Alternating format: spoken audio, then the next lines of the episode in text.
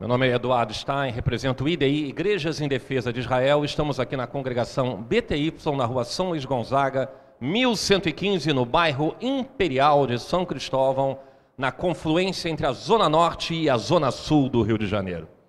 Eu devia ser chamado para ser administrador regional de São Cristóvão, como eu falo bem desse bairro, né?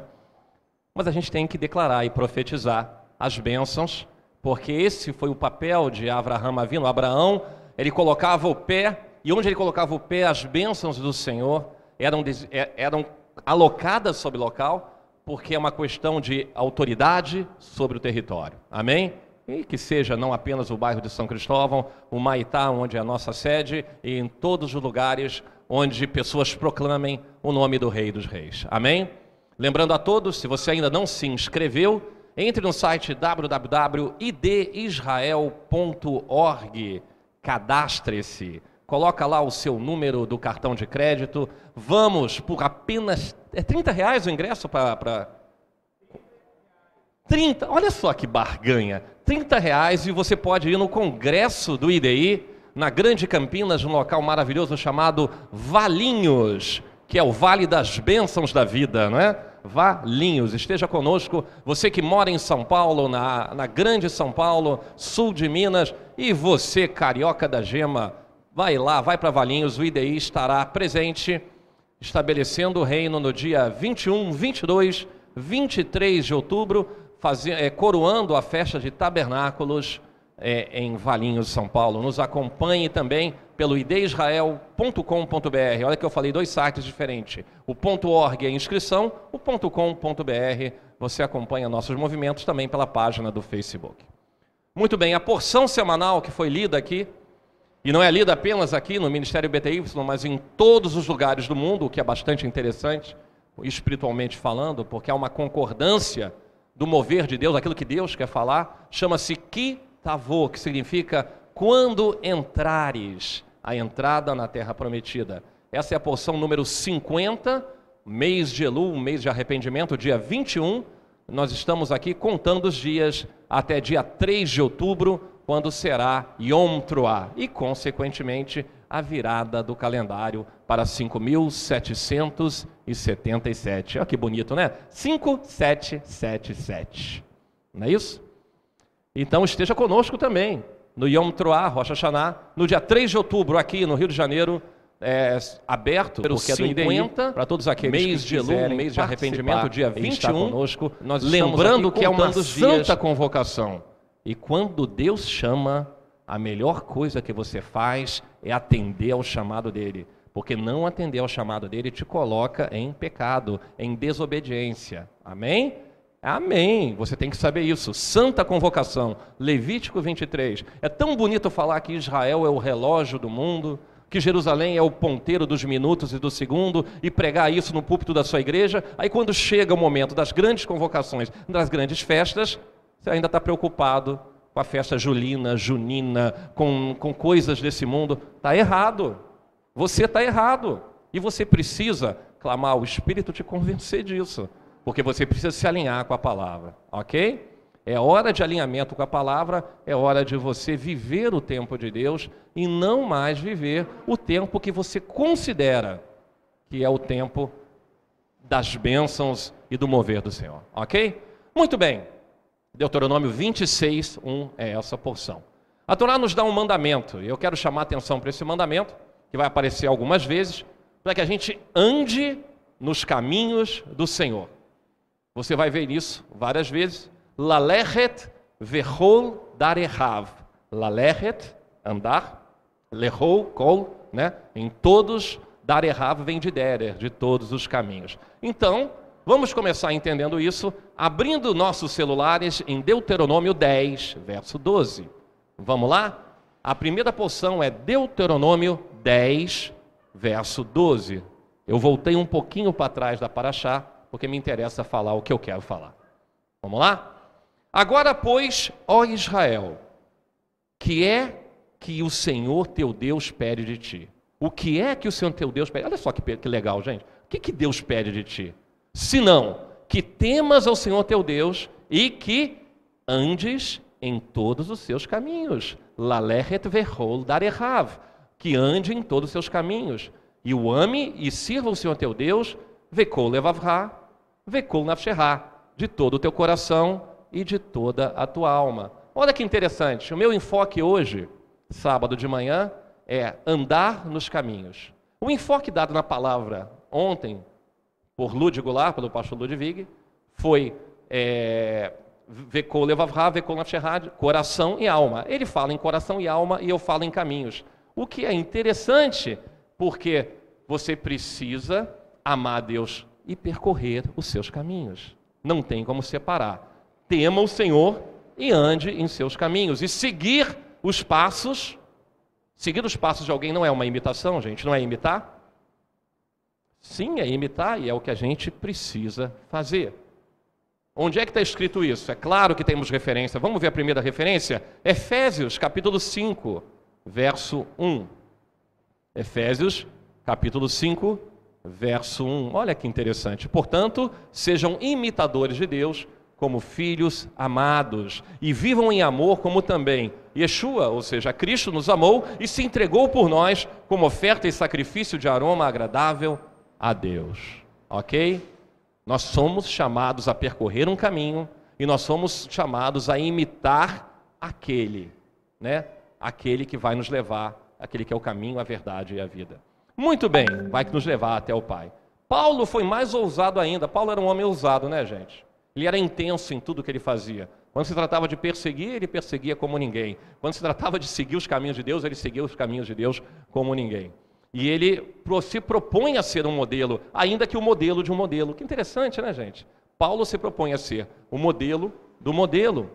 Olha o que ele diz em 1 Coríntios 11, passagem clássica, bastante conhecida. 1 Coríntios 11, verso 1. Tornem-se meus imitadores, como eu sou de Cristo. Não é isso? Ainda que ele, ele se propõe a ser o quê? Que ele seja, é, é, que você copie ele, porque ele copia Yeshua. Interessante, né?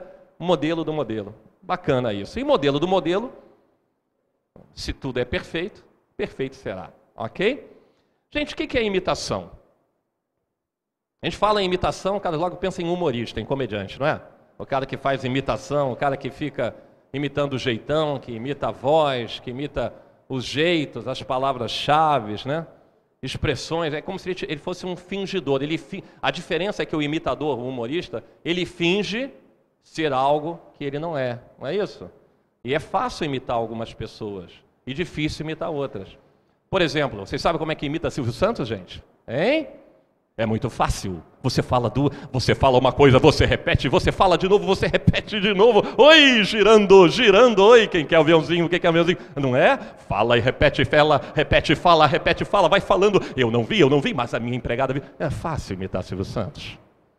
Tudo que você fala, você repete de novo. Depois você fala um girando, oi, e está tudo resolvido. É isso que Deus manda a gente fazer?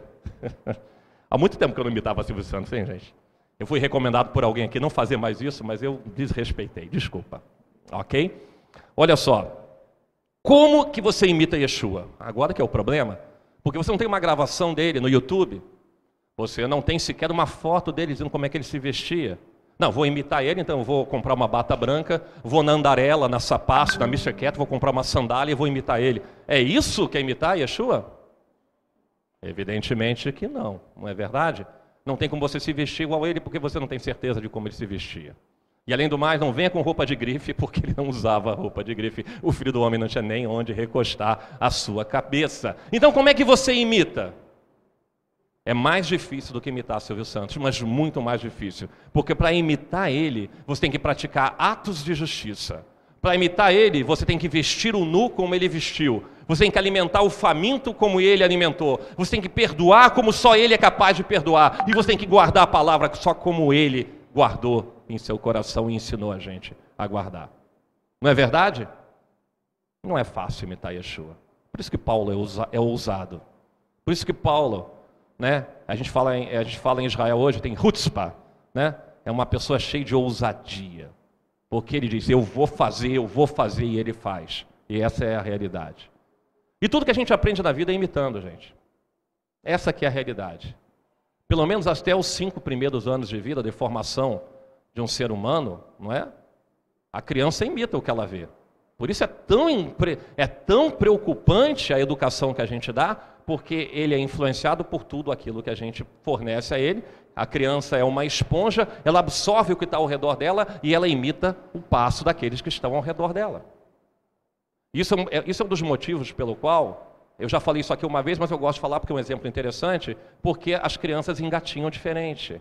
Porque elas não têm o modelo dos pais, porque elas nunca viram um pai engatinhar. Então um engatinha ao contrário, um engatinha em marcha ré, outro não engatinha, um sai rolando, né? o outro vai batendo com o bumbum no chão. Eu já fui em festa de criança e posso garantir isso. Né? Quando a filha, do, é, a filha do Antônio e da Viviane, o filho, perdão, o Rafaelzinho, quando ele fez um ano, era muito engraçado. É engraçado, porque eu acho que os pais são muito engraçados, porque eles fazem um bolo para uma criança que come papinha que não vai comer o bolo. Quem come são os pais. Ah, ainda bem, não é verdade? E ficam todas as crianças né, querendo se deslocar e elas se deslocam diferente. Algumas não conseguem engatinhar, outras vão quicando no chão, outras vão rolando. A única coisa que a gente sabe é que tudo termina em chororô e mão suja, não é verdade? Se você não tem um modelo para imitar, você não sabe imitar. Se você não tem a referência certa, você vai imitar da referência errada. Você quer ser bem-sucedido na vida? Quer? Procure pessoas inspiradoras, modelos, boas referências em tudo aquilo que você faz. Porque imitar pessoas que se deram bem na vida, embora não seja garantia que você vai se dar bem na vida, pelo menos você, não vai, você vai eliminar muita dor, porque você não vai fazer os erros que eles cometeram, você só vai fazer, vai buscar fazer os, os acertos que eles fizeram. Não é isso? Tem que ter a referência certa. Me lembro de um outro rapazinho aqui, mais um desses meninos, que cresceu, hoje não está mais com a gente, ele mora em outro estado. E, e o garoto só vinha para o Shabat fantasiado de Homem-Aranha. Não, não é o Davi, não, tá? É um outro menino. Ele vinha só fantasiado de Homem-Aranha. Eu ia na casa dele, e a casa dele, né, não posso usar o termo Bate-Caverna, porque não era Bate-Caverna, porque não era Batman. Mas parece que você estava. Como é que é a cidade do Homem-Aranha? Que eu nem sei, gente. Não é meu. Eu, eu não sou Marvel, eu sou DC Comics, ok? Como é, que é o nome da cidade? Não é Smallville? Como é que é? É Nova York mesmo? Bom, eu sei que você parecia que você estava entrando, né? E ele fazia assim, ele, né? Ele mandava a teia em cima de mim, mas não saía teia nenhuma. Isso é uma coisa interessante, gente, porque parte da construção da personalidade de uma criança é você imitar. E os super-heróis, é, por mais que você ache errado, tem uma coisa interessante. Porque pelo menos ele vai imitar aquele que ele sabe diferenciar o que, que é o bem e o que, que é o mal, o que, que é o certo, o que, que é o errado, não é verdade? É melhor você ter a referência Homem-Aranha do que ter como referência né, o traficante do baile funk da tua comunidade. Não é melhor? Não, é bacana, papai. Ele anda com uma metralhadora. Que bacana o quê? Vai ver teu televisão, vai ver teu canal de TV, vai ver o Homem-Aranha. Bota logo no Cartoon Network e deixa de fazer besteira. A gente tem referências erradas, tem que tomar cuidado, né? Bom, eu, como qualquer um, também fui muito bombardeado com histórias em quadrinhos, com desenhos animados. Eu, eu já fui criança um dia. já fui, né? E, e, eu sempre achava, por exemplo, a gente está falando de heróis, não quero falar de heróis porque hoje eu vou falar de Hebreus 11. Então você entendeu a conexão. Antes de achar que eu estou viajando demais na maionese, né? entenda que há um motivo de eu falar isso. É, eu, por exemplo, quando, quando, quando era mais jovem, eu nunca gostei do negócio de super-homem, porque eu achava muito exagerado, era poder demais para um cara muito vestido com lycra apertada, tá entendendo?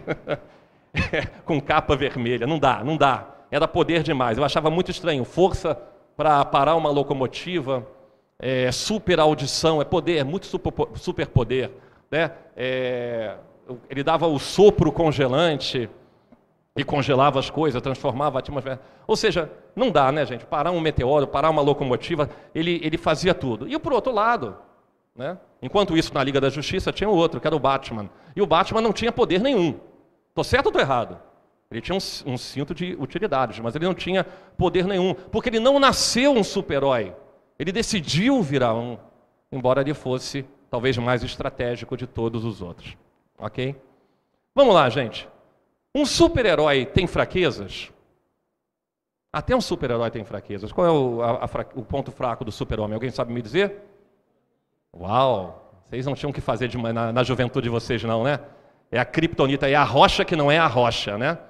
É a rocha que não é a rocha. É lá do planeta dele, Krypton. E Batman tinha defeitos?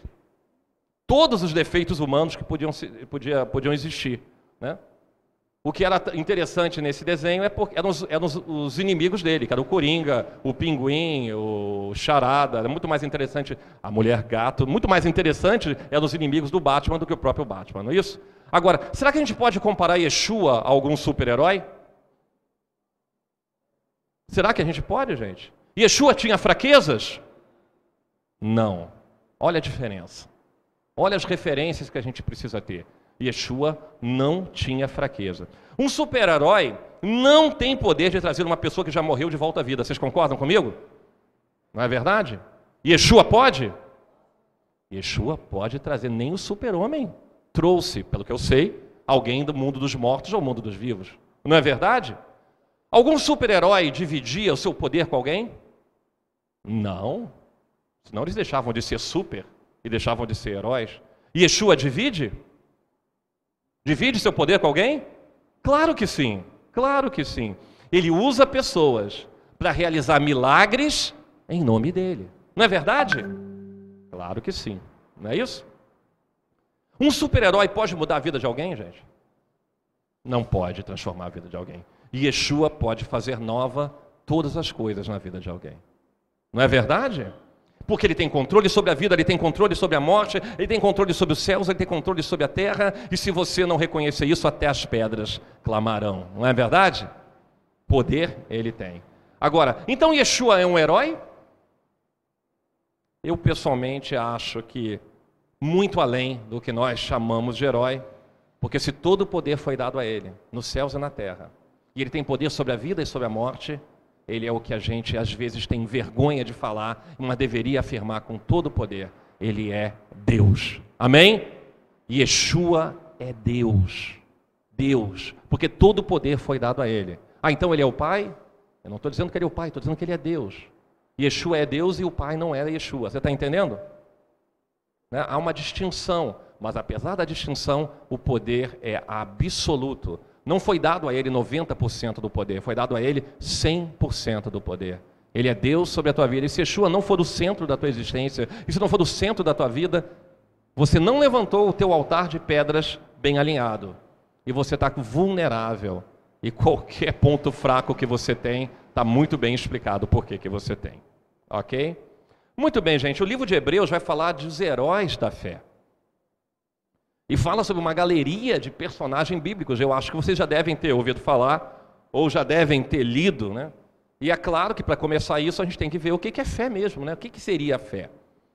A definição bíblica é: a fé é a certeza daquilo que esperamos e a prova das coisas que não vemos. E nenhum dos heróis da Liga da Justiça enxerga o mundo invisível, não é verdade? Por mais que tenha visão de raio-x, eles não enxergam um mundo invisível, porque eles não têm a mais poderosa arma secreta que existe, que é a fé. Ok? Vamos ver uma referência que fala sobre isso? Hebreus 11, evidentemente, a partir do verso 1. Olha só, eu vou do 1 ao 3. Pois foi por meio dela que os antigos receberam um bom testemunho. Pela fé entendemos que o mundo foi formado pela palavra de Deus, de modo que o que se vê não foi feito daquilo que é visível. 11, 1, 3. A matéria-prima da criação não são os elementos da tabela periódica. A matéria-prima da criação principal não é o que você vê, mas é aquilo que é invisível. Muito interessante, não?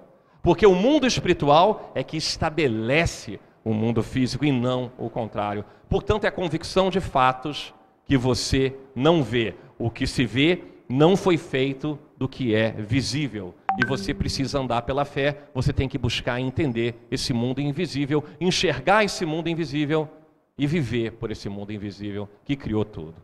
Porque no fundo, no fundo, gente, todo mundo quer ser um pouco super-herói, não é verdade? Todo mundo quer ser, mas não dá muito certo não. Né? Não dá para ser no estilo desse mundo, porque você tem que ter superpoderes. E qual é o poder que te foi dado? Olha só, isso é bem interessante. Bem interessante, porque talvez essa passagem tenha passado, você pode ter lido um milhão de vezes e ter passado desapercebido em você. Vamos ver então João 1, verso 12. João 1, abram seus celulares em João, capítulo 1, verso 12. Vamos lá? João.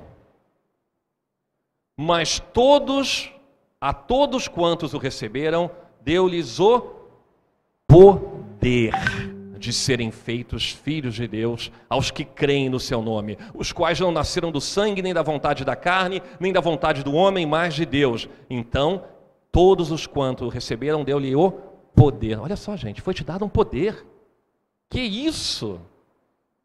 Qual o poder que você esperava? Visão de raio-x?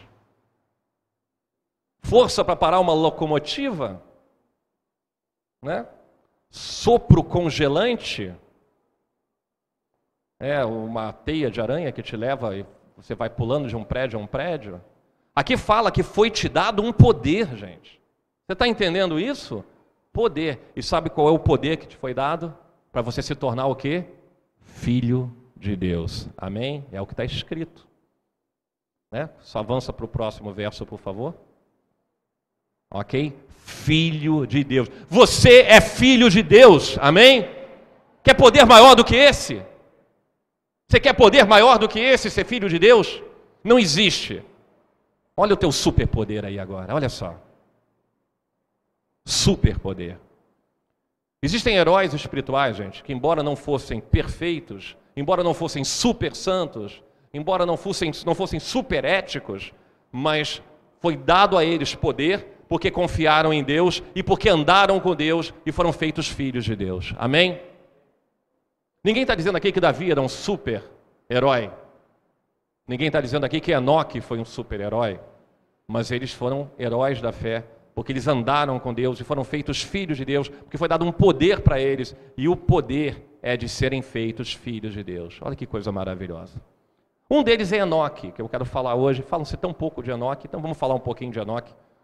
É um dos antepassados de Noé, é a sétima geração a partir de Adão, e se você fizer as contas direitinho, quantos anos viveu cada um, ele ainda estava vivo. Né? Adão ainda estava vivo quando Enoque estava vivo. Os dois se conheciam. Talvez tomasse café um na casa do outro, não sei. um chazinho, né? E aí, Adão? É, bom, saudade né, da aurora da minha vida, bons tempos aquele do Éden, né? Tá, a gente está aqui do lado de fora. Vamos tomar um café, pelo menos, né? Não é isso? Olha só, Hebreus 11, verso 5 vai falar de Enoque. Vamos ver? Eu adoro engenharia reversa. Eu gosto de ler dos personagens do velho pelo novo, para depois a gente ir para o velho, ok? Eu sei que está errado falar velho, novo, já sei disso, mas vocês sabem que é assim que eu falo para fins didáticos. Hebreus 11, 5. Pela fé, Enoque foi arrebatado, de modo que não experimentou a morte. Ele já não foi encontrado porque Deus o havia arrebatado, pois antes de ser arrebatado, recebeu testemunho de que tinha agradado a Deus. Olha só, gente, ele desapareceu porque Deus tomou ele para si, Deus recolheu ele para si, porque ele agradou a Deus. Olha que coisa maravilhosa. Foi dado a ele poder de ser chamado filho de Deus. Esse cara tinha uma fé incrível, gente.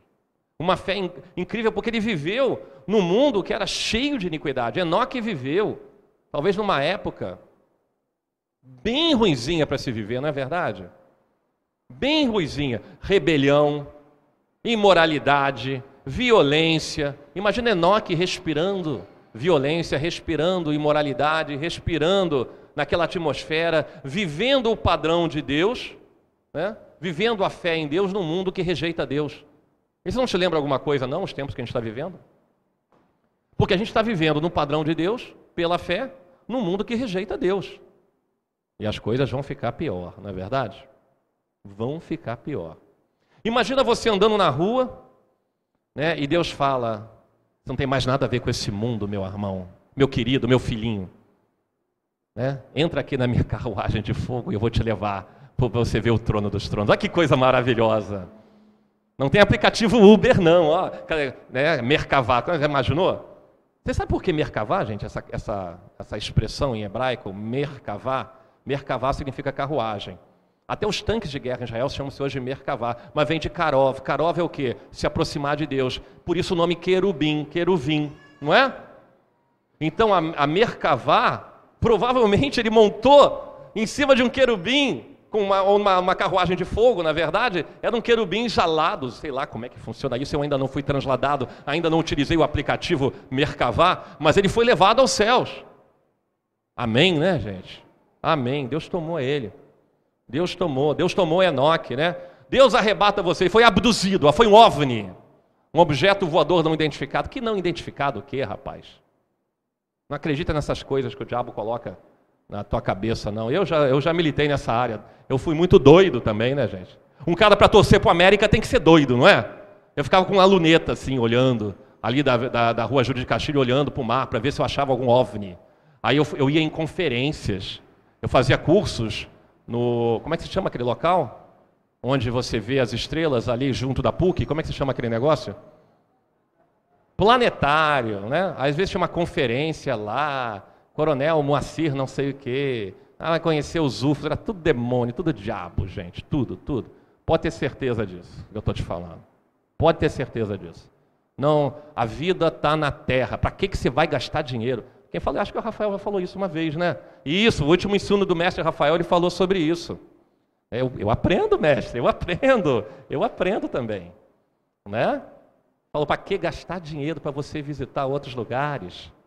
Mas eu, né, meia culpa, minha máxima. Se, senhor, se eu nunca pedi perdão por isso na minha vida, eu estou pedindo agora. Porque eu acreditava nessas doideiras. Coisa de adolescente, né? Mas não impede, tem que pedir perdão. Mas ele foi arrebatado não por um UFO, não por um, um OVNI. Ele foi uma mercavá, levou Enoque aos céus, levou Enoque aos céus. Outra coisa interessante, né? É porque isso prefigura de alguma maneira o arrebatamento de Enoque. Ele prefigura o arrebatamento, mostra que é isso que vai acontecer no final dos tempos, no encontro nos ares, quando a, a, a Carrala, a igreja, né?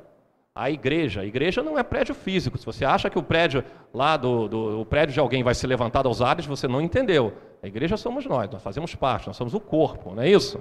Nós somos corpo. Eu não sei porque o preconceito que as pessoas têm usar a terminologia igreja. Você, não, você tem que parar com isso, porque não tem nada de errado. Se você não é igreja, você não tem o cabeça sobre a tua vida, e você não tem soberania dele, então você não foi feito filho de Deus, e você não tem os superpoderes que você precisa ter. Ok? Para você ter poder, você tem que estar debaixo da autoridade de Yeshua. Ele chama de eclésia, ele chama isso de igreja. Igreja são pessoas, você é igreja.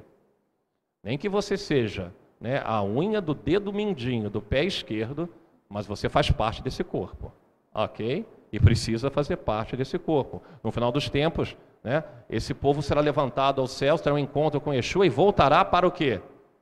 Ah, para ir para o Caribe, né? Para ficar numa rede, botar uma rede entre duas palmeiras, entre dois coqueiros, para beber coco de canudinho com uma cereja na ponta, né? com uma dançarina de ula-ula agitando duas folhas de bananeira e fazendo aquele movimento, né? movimento assim para cá e para lá, porque a igreja veio para ser arrebatada. Né? Que isso, gente? Nunca vi tanta besteira na vida.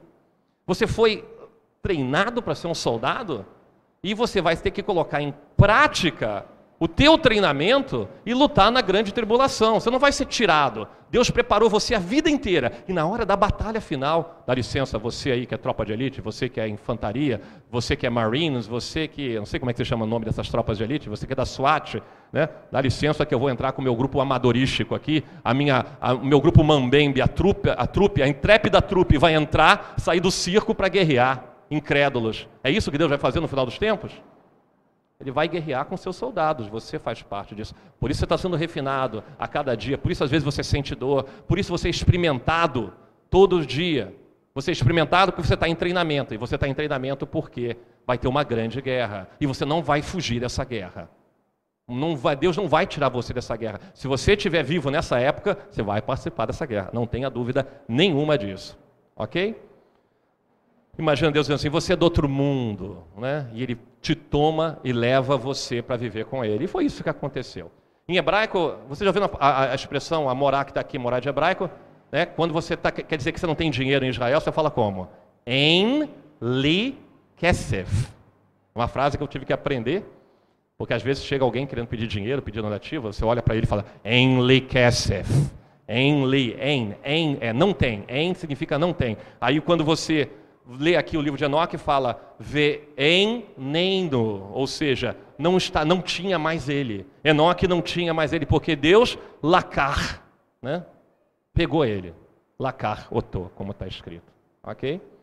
Então, nós vamos ter o nosso momento Enoque para encontrar com o rei e receber instruções para lutar, não tenha dúvida disso, ok? Então existem poucas referências a Enoque.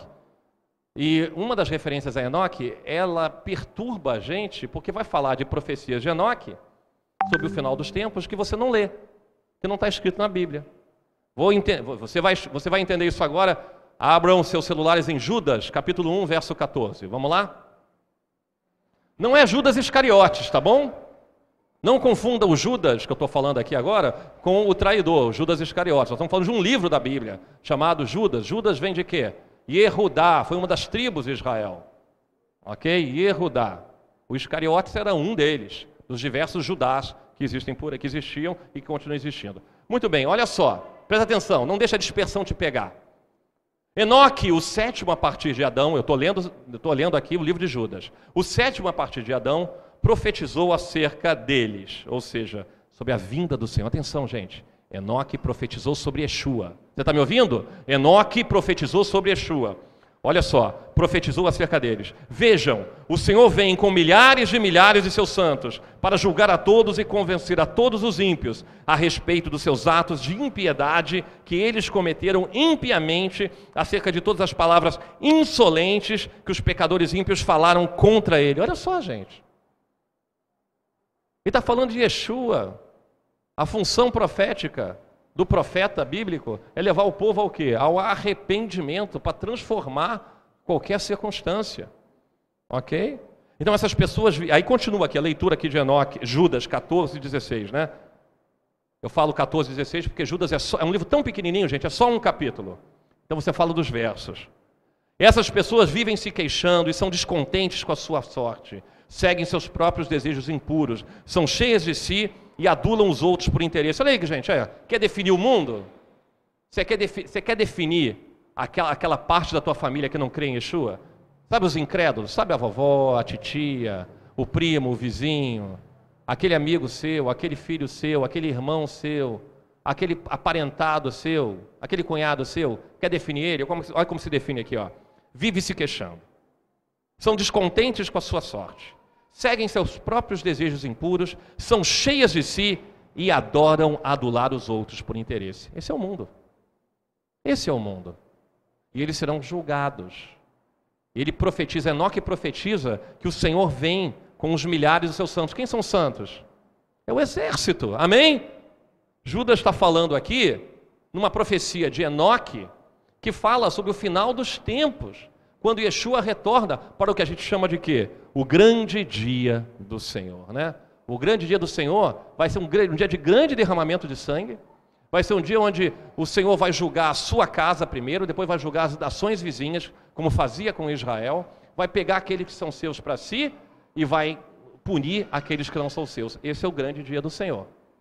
Quando a gente vê aqui no dia, no dia, no dia 3 de outubro, aqui no IDI, faz, é, celebrando a festa de Yom Truah, que é o dia do toque do chofar, você imediatamente vai lembrar do livro de Apocalipse quando toca a sétima trombeta. Exatamente isso. Você tá, é o alerta. O rei está voltando. O rei está voltando. O rei está voltando. Aí você lê Apocalipse e você entendeu. Ok? Então Judas fala que Enoque profetizou sobre a vinda do Senhor. Só que a gente não encontra isso na Bíblia. Então, da onde é que Judas tirou isso, gente?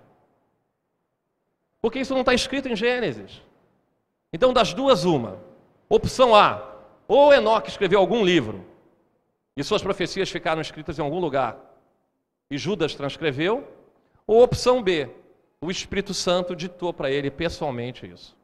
E o interessante é que existe um livro, aliás, não existe só um, não, existem pelo menos dois ou três tipos de livros de Enoque, que é o apócrifo mais conhecido que existe. Digamos assim, o livro apócrifo, mais popular que existe é o livro de Enoque.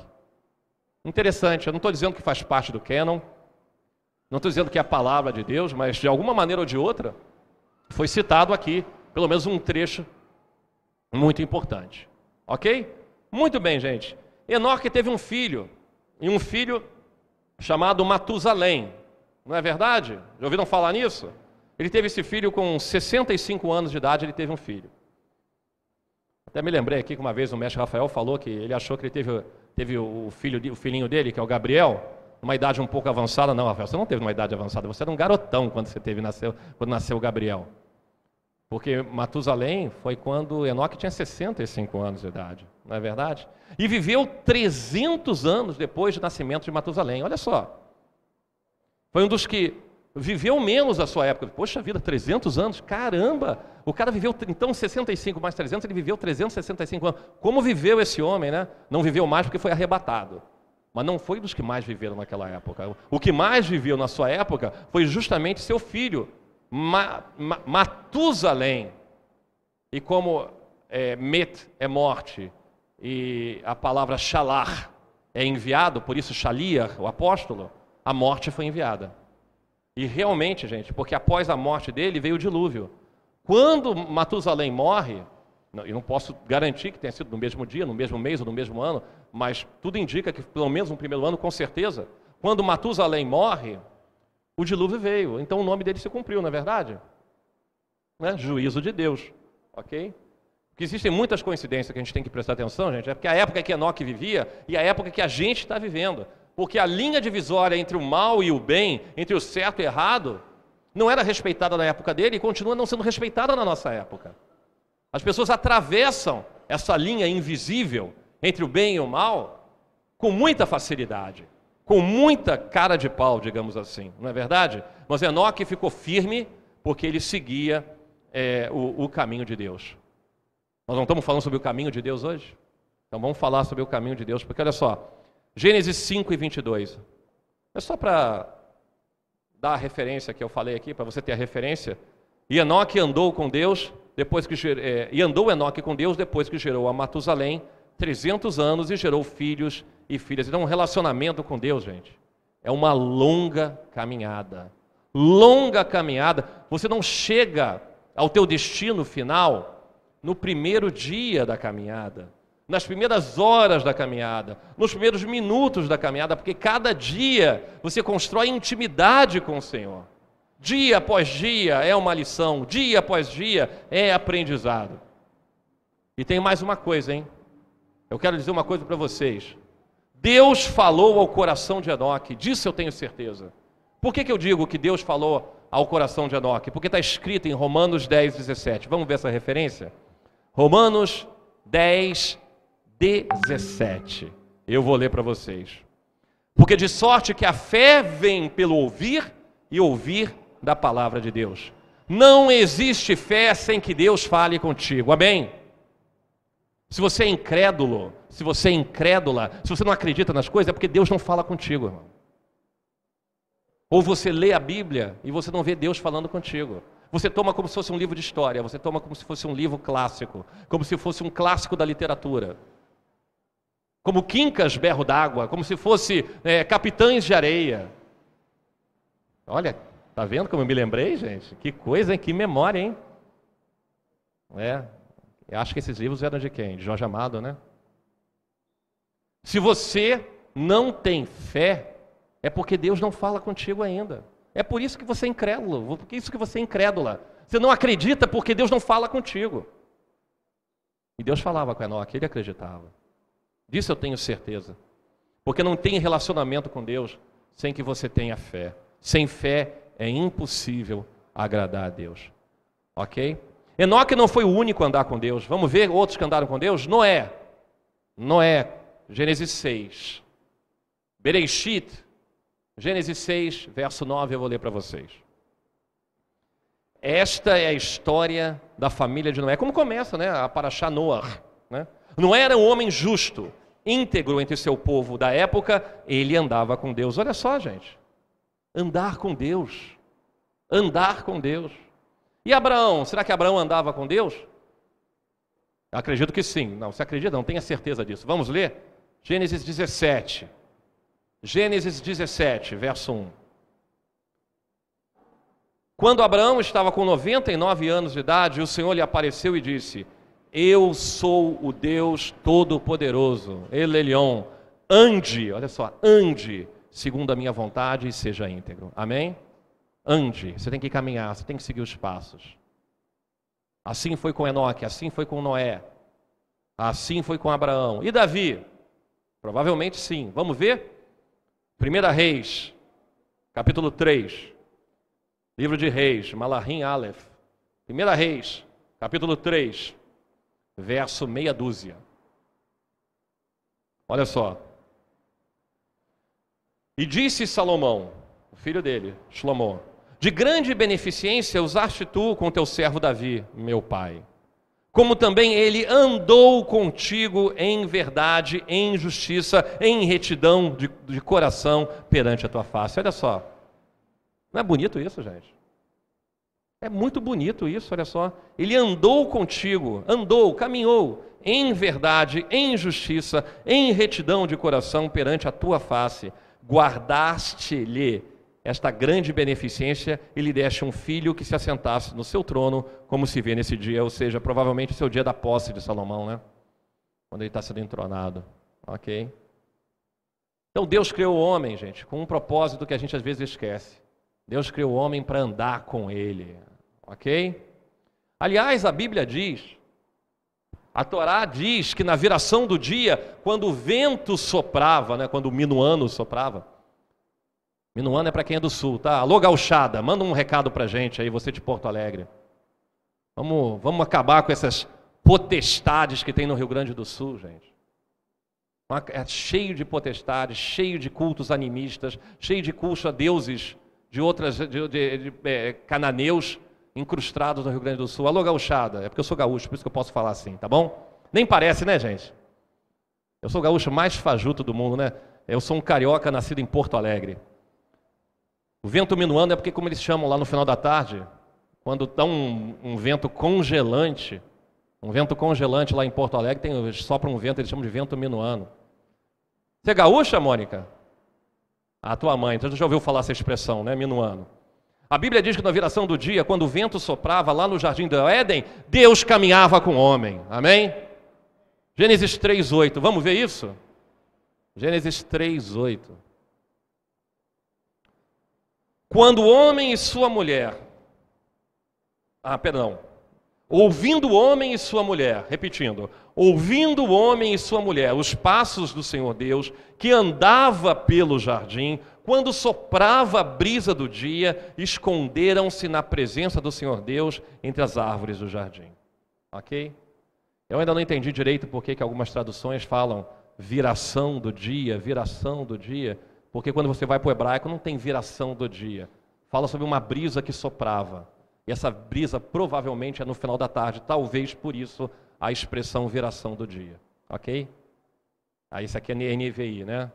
Essa aqui é a NVI. Na Almeida aparece a expressão viração do dia, na NVI não. Mas o importante, o que é interessante você ver, é o que? Que o próprio Deus andava pelo jardim, andava, caminhava com eles. E tem um momento que eles se escondem na presença do Senhor, entre as, as árvores do jardim. Em hebraico você fala, Vaishmeu et kol Adonai. Né? E ouvidam a voz do, é, do Senhor. Vaishmeu Adonai et kol Adonai Elohim Mithaler. Mithaler vem de laleret, tá ok, gente? Aí, morar, vamos falar sobre laleret hoje na aula de hebraico, hein? Laleret é o infinitivo. Você fala muito oler, oler, oler. Mithaler significa é, mithaler began ruach hayom. E o Senhor caminhava, e o Senhor caminhava. Você tem que andar na presença de Deus, porque Deus quer caminhar do teu lado. Amém? É assim que aparece. A voz que anda, a voz que caminha, literalmente a voz que caminha que você vê aqui. Uma voz caminhante. O que acontecia no Éden? Uma voz que caminhava e eles ouviam os passos. Olha que loucura, né, gente? Então a entrada de Israel em Canaã, a entrada de Israel na terra prometida, é a reversão do exílio, gente. Porque, portanto, é a reversão da maldição do Éden. Por que isso? Porque eles ficaram com vergonha. Por que, que eles se esconderam atrás? Não, rapidinho, rapidinho. É, a, a, Eva chega, Adão, pega ali a folhinha da figueira, faz logo, faz logo um, faz logo um calçãozinho, faz logo uma sunga, faz logo uma sunga. E você também, por favor, hein? Bem comportado, faz um maior rápido de, filhas de, de, de folhas de figueira aí. É a maneira patética que o homem tem de esconder a vergonha. Não é? Uma das piores consequências do pecado é a vergonha. E você convive com vergonha. Sabe o que, que te incomoda no pecado? É a vergonha que você carrega. Não é? Não é verdade, minha cara psicanalista, psicóloga? Vergonha é uma coisa horrorosa, não é? As pessoas carregam. Ela fica com vergonha quando eu falo com ela. Ela está com vergonha, olha só. Não, estou falando de outro tipo de vergonha. Carregar vergonha é uma coisa horrorosa. Horrorosa. O homem é patético. Deus falou: você acha que o quê? Você vai tapar a tua vergonha com essas folhas? Com essa folha de bananeira? Com essa folha de sei lá o quê? Com esse coentrozinho que você tem? Para tapar a tua vergonha, tem que matar um animal, te vestir com pele de animal. Aí começa o primeiro sacrifício e Deus vai cobrindo a vergonha. Não é verdade? Mas isso é um outro assunto, não era nem para falar isso agora. Vamos voltar aqui na voz que anda, na voz que caminha. A entrada de Israel em Canaã é a reversão do exílio, portanto, da maldição que foi colocada sobre eles no Éden. É a reversão da desobediência de Adão e Eva. Você vai entender isso, gente. Porque olha só, havia um mundo no Éden e havia um mundo pós-Éden. Você está entendendo? Você tinha um mundo antes e você passou a ter um outro mundo. Esse foi o divisor de águas. Foi exatamente nesse instante. A voz estava caminhando e eles se esconderam, porque fizeram uma besteira, que vocês sabem muito bem. E uma coisa interessante, gente, é o que, que era o Éden? O lugar onde tudo era muito bom, bonito e saboroso. Você sabia disso, gente? Se você quando vai, eu conheço gente aqui, que quando vai no Hortifruti, quando vai aqui na Cadeg, quando vai na, na como é que se chama aquele lugar? Se, que vende, que vende, que vende frutas. No Ceasa, né? Oh, que bacana, que legal, que interessante. O Éden era muito melhor do que qualquer Cadeg, do que qualquer Ceasa, porque fala de uma maneira muito clara né, que tudo era bonito e tudo era saboroso. Às vezes você vai na Cadeg e não é tudo saboroso. Às vezes você vai na Cadeg e nem tudo. Para que você que é fora do Rio, estou falando de entreposto de entrega de, de, de, de frutas e legumes Atacadão, ok? O Atacadão é aqui do lado, nós estamos perto do Atacadão, aqui em São Cristóvão. Lugar onde você pode comer depois né, uma boa refeição à base de costela de boi, por favor, ok? Muito bem. No Éden, tudo era bonito e, e saboroso, tudo flui, tudo era bom. Quer ver? Gênesis 2,9. Gênesis 2,9. Gênesis, Bereshit 2,9. O Senhor Deus fez brotar da terra toda árvore agradável à vista e boa para comer. Olha só. No Éden, né? A tangerina não era pequenininha não, ela era do tamanho de uma bola de basquete. Estou aqui inventando, tá, gente? Ok? É isso mesmo? Não, já tem alguém que já comeu aqui uma tangerina do Éden, não é isso? Está garantindo que é do tamanho de uma bola de basquete. Tá? A maçã não esfarelava, não. A maçã já era a própria maçã do amor, não precisa nem ser caramelizada, já era doce. Ok, maravilha. Está falando aqui no Éden, está falando que o Éden tudo era bonito, e tudo era saboroso, e tudo flui, e tudo é bom. E o que é o pós-Éden? É a maldição. É onde a gente está vivendo agora. A terra ficou maldita, e com o suor do teu rosto tu comerás o pão. Não é verdade? Não é isso que está escrito, gente? Então, gente, a terra prometida, olha só, entenda Israel. Entenda Israel, olha só. A terra prometida é um retorno à abundância, ao sabor que existia na época do Éden, que manava o leite e o mel. Há uma reversão de maldição quando você bota os pés na terra prometida e você crê nas promessas de Deus, porque a terra prometida é uma circunstância criada por Deus. E ao mesmo tempo, essa circunstância faz com que da terra broche tudo. Isso é muito maravilhoso, gente. Quer dizer, alguém pode dizer assim, Israel é a terra prometida, mas não chegou na plenitude das promessas ainda, porque ainda chegará. Porque ainda falta o quê? Se você se é a terra prometida, você tem que crer nas promessas. Se você ainda não se converteu, vekol levavra, vekol nafsherá, de todo o coração, de toda a tua essência, a Yeshua, a Mashiach, ainda você não tem. O Israel de hoje é um país próspero, é um país que, que bastante interessante, mas ainda não chegou no apogeu que Deus tem reservado, que é o padrão Éden, que vai ser no final dos tempos, ok? Mas a reversão da maldição, essa sim, essa já começou, ok? A terra prometida retorna à abundância do Éden, por isso que usa a expressão é, a terra que mana o leite e o mel. Vamos ver? Deuteronômio 11, 10, vamos lá. Já estamos no final, gente, calma aí. Fica sentado na cadeira aí, já estamos chegando no final. Porque a terra que passas a possuir não é como a terra do Egito, de onde saíste, em que semeavas a tua semente, regavas com teu pé, como uma horta, mas a terra que, vai, que tu vai passar a possuir é terra de montanhas e de vales, da chuva dos céus beberás águas, terra de que o Senhor teu Deus tem cuidado. Os olhos do Senhor teu Deus estão sobre ela continuamente, desde o princípio até o fim do, do ano. Amém? Você está vendo o que está falando aqui?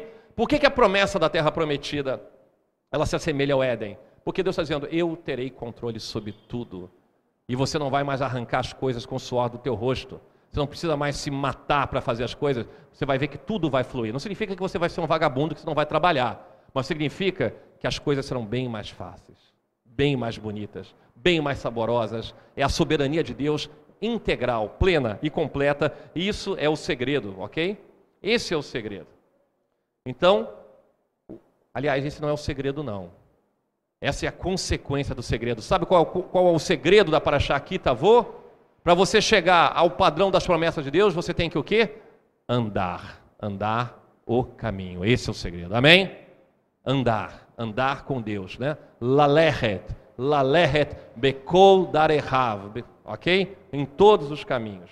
Em todos os caminhos. E quais são os caminhos do Senhor? Vamos ver o que é andar o caminho? Deuteronômio 27, 17, que é a paraxá de hoje. Que volta que eu dei, gente, para chegar aqui? Deuteronômio 27, 17. Vamos lá? Será que é isso mesmo?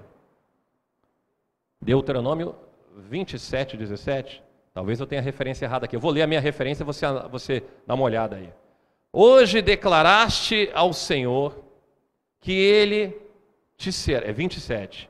Deuteronômio 27, 17. Hoje declaraste ao Senhor que Ele te será por Deus e que andarás pelos seus caminhos, e guardará os seus estatutos, os seus mandamentos, os seus juízos, e dará ouvido à sua voz. Olha só, gente, olha o Éden, olha o Éden, olha o Éden, olha a voz do Senhor passeando na virada do, do dia. Olha o vento minuando, olha o Ruach, olha o Ruach, é essa passagem? Isso mesmo, é, ih, caramba, eu falei errado, né? É Deuteronômio 26, isso não acontece com muita frequência, só às vezes. Deuteronômio 26, 17. Hoje vocês declararam que o Senhor é o seu Deus e que vocês andaram nos seus caminhos e que guardarão os seus decretos, os seus mandamentos, as suas ordenanças e que vocês lhe obedecerão. Olha só que coisa profética, gente. Israel, quando entra em Israel, ou seja, Israel, quando entra em Canaã, ele pega sua cestinha, sua primícia, coloca diante dos pés do, do, do sacerdote e declara obediência. Amém? E declara a obediência, declarando que vai andar no caminho. Olha só como é bonito em hebraico, ó velaleret bidrahav, lishmor hukav, umitzvotav, umishpatav, velishmoa bekolo. Ok? Laleret bidrahav. Laleret, você vai andar nos caminhos do Senhor, guardar os seus estatutos, guardar os seus mandamentos, guardar o, o, os mishpatim, né, e ouvir a sua voz. Olha que coisa bonita, você tem que ouvir a voz, gente. Porque é o que eu falei desde o início: se você é incrédulo, se você é incrédula, se você ainda está vivendo no padrão de incredulidade, é porque você não está ouvindo a voz do Senhor. Você precisa ouvir a voz do Senhor. Enoque ouvia a voz do Senhor. Noé ouvia a voz do Senhor. Abraão ouvia a voz do Senhor. Davi e Salomão ouviam a voz do Senhor. Andavam em seus caminhos em obediência. E aqui o Senhor manda você declarar. Gente, olha só. Deus manda hoje você declarar a tua lealdade a Yeshua, amém? É maravilhoso isso, gente. Maravilhoso. Yeshua disse, Lucas 9, 23, olha só. Penúltima referência de hoje. Lucas 9, 23. Lucas 9, 23. Se alguém quer vir após mim, a si mesmo se negue, tome a sua cruz e siga-me. Siga-me. Siga, imite os passos do seu Senhor, siga o caminho. Amém? E ele disse em João 14, 6: Eu sou o caminho, a verdade e a vida. Ninguém chega ao Pai senão por mim. Amém? Deus Todo-Poderoso, nós declaramos hoje que toda incredulidade vai cair, que nós vamos ouvir a tua voz. Nós declaramos a lealdade à tua palavra, nosso compromisso em obedecer os teus, teus mandamentos, Senhor, os teus estatutos, os teus decretos. Nós declaramos que vamos te seguir, vamos seguir os passos de Yeshua Mashiach. Reverte toda essa maldição, Senhor. Reverte a maldição, Senhor. Nesse mundo que a gente vive pós-Éden, Senhor, nos recoloca no Éden, nos recoloca nessa circunstância criada pelas tuas promessas, nessa terra prometida. Nos faz, Senhor, sermos apoiadores de Israel em todos os instantes, nos faz defender as tuas promessas, nos alinha com a tua palavra, traz arrependimento, Senhor. Traz arrependimento, como foi falado aqui na epístola de Judas, falando de Enoque. O dia do Senhor está chegando. Ele vai chegar com as miríades dos seus anjos e vai trazer juízo sobre a terra para aqueles, aqueles que desrespeitaram, aqueles que profanaram, aqueles que só pensaram no seu próprio umbigo, no seu próprio conforto, na sua própria necessidade. Senhor, não nos faz como esse povo, nos faz diferentes. Coloca, fortalece, Senhor. Eu quero te pedir uma unção, seja a fé, Senhor. Derrama dessa fé sobrenatural sobre nós hoje. Remove da incredulidade, Senhor. Quebra agora as algemas de incredulidade. Quebra agora as correntes de incredulidade. Quebra agora, Senhor, esse desrespeito à tua palavra. Queremos ouvir a tua voz, como na época em que o Senhor passeava pelo jardim, na viração do dia, e falava conosco, Senhor. Para que nós não tenhamos mais vergonhas a serem cobertas, mas nós tenhamos o prazer de desfrutar da tua companhia. Remove, Senhor, a nossa incredulidade, nos traz um arrependimento genuíno, Senhor. Eu peço perdão, Senhor, pela minha vida. Eu peço perdão, Senhor, pela minha casa. Eu peço perdão, Senhor, por esta casa também, chamada Beit Efilá Yeshua. Eu peço perdão, Senhor, pelos meus pecados. Eu peço o perdão pelo pecado da minha família. Eu peço perdão, Senhor. Tenha misericórdia da minha vida. Tenha misericórdia, Senhor, desta família chamada BTY. Tenha misericórdia dessa casa, Senhor. Tenha misericórdia de nós. Nos faz entrar no dia 3 de outubro, quando tocar o chofar, Senhor que caiam as últimas algemas, que quebrem-se os últimos elos das correntes, no poder, na autoridade daquele que é o caminho, a verdade e a vida.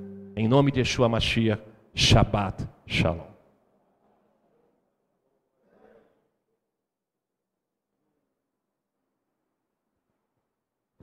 Vou chamar o Marcos Vinícius aqui, por favor. Vem cá, Marcos. A gente tem